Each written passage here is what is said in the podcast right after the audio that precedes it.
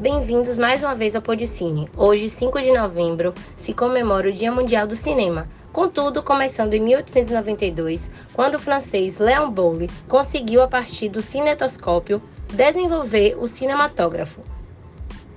Em um modelo que conseguia gravar e projetar à luz das imagens movimento em tela, em quadros por segundo. Contudo, Boulle não possuía dinheiro para registrar a patente do invento, o cinematógrafo acabou por ser patenteado pelos irmãos Lumière, que passaram a partir de 1895 a fazer várias produções cinematográficas de pequenas capacidades e exibi-las em sessões especiais para isso. A primeira exibição de filme feito por Auguste e Louis Lumière ocorreu em 22 de março de 1895.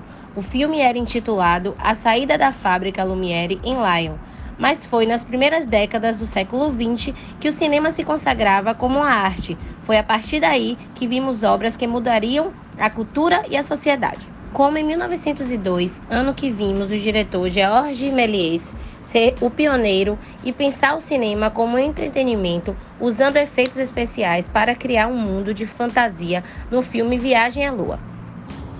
Vimos também como o cinema pode ser usado para manipulação, quando em 1935 era lançado o filme O Triunfo da Verdade, de propaganda nazista e encomendado por Hitler. A película mostrava um comício do Partido Nazista em Nuremberg, na Alemanha. O cinema também serviu para adaptar conto de fadas infantis em versões mais leves, que foi o caso da Branca de Neve e os Sete Anões, lançado em 1937. Foi o primeiro longa-metragem de animação desenhado inteiramente à mão.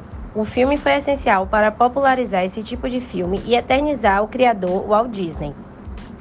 Como crítica social, o cinema se mostrava inovador quando Charlie Chaplin fazia uma sátira à Segunda Guerra Mundial em O Grande Ditador. E quando em meio ao pesadelo da AIDS nos anos 90, o filme Filadélfia trazia à tona o problema do preconceito duplo que os homossexuais soropositivos enfrentavam naquele momento sendo usado como propaganda política para popularizar uma ideia ou evento, como crítica social ou só diversão, o cinema é considerado uma das sete artes mais importantes da humanidade.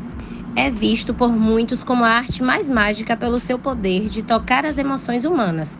Por hoje é só. Espero que tenham aproveitado o especial sobre o cinema mundial. Feliz Dia do Cinema e até a próxima!